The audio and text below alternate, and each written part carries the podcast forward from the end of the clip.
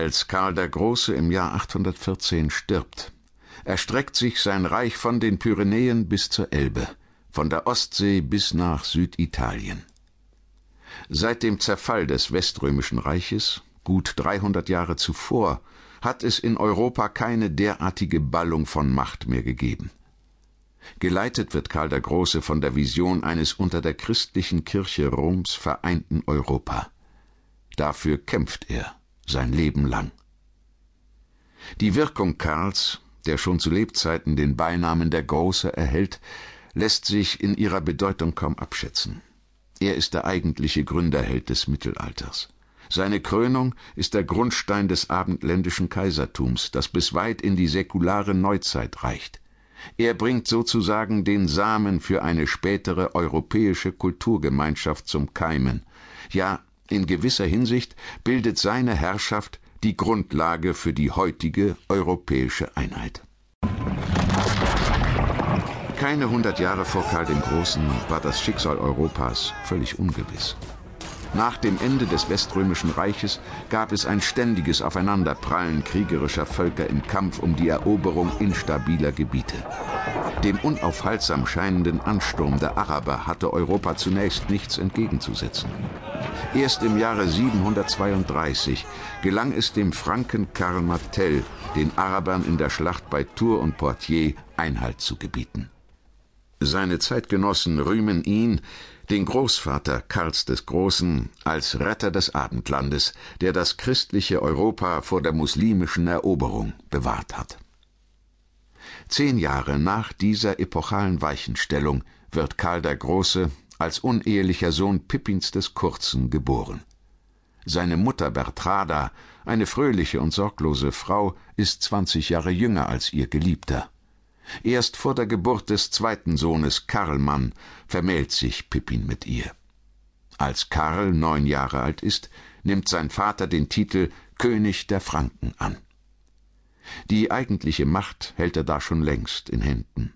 Bereits Pippin strebt danach, ein großes Reich zu vereinen. Er stirbt jedoch bereits im Alter von 53 Jahren, ohne sein ehrgeiziges Vorhaben zu Ende gebracht zu haben. Zunächst muss Karl sich Reich und Königstitel mit seinem Bruder Karlmann teilen.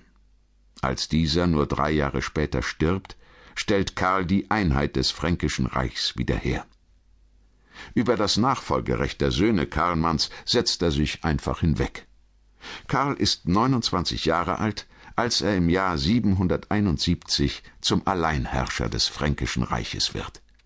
Fast ein halbes Jahrhundert lang wird er in seiner Würde nicht angefochten werden.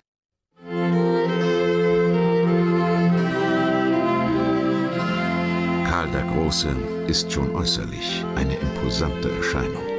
Er ist von breiter Statur und mit einer Größe von 1,92 Meter überragt er fast alle seine Zeitgenossen.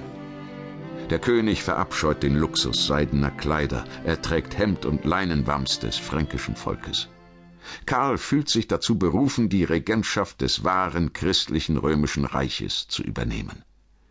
Dieses Reich beruht in der Überzeugung Karls auf der Kraft der Franken, der ihnen von Gott und dem heiligen Petrus übertragenen Mission. Das Festhalten am Papsttum ist für Karl ein wesentlicher Faktor. Er weiß, dass der Papst eine unschätzbare religiöse Autorität darstellt, die ihm bei der Umsetzung seiner Pläne helfen wird.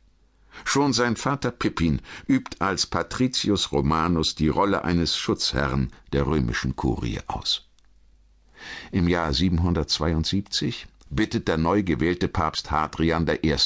Karl um Hilfe, Desiderius, der König der Langobarden, hatte seine Interessen bei der Papstwahl nicht durchsetzen können. Nun zieht er seine Truppen vor Rom zusammen. Karl der Große lässt Desiderius gegenüber keinen Zweifel daran, dass dies einen Casus belli, einen Kriegsgrund darstellt, und setzt seine Truppen gen Rom in Bewegung.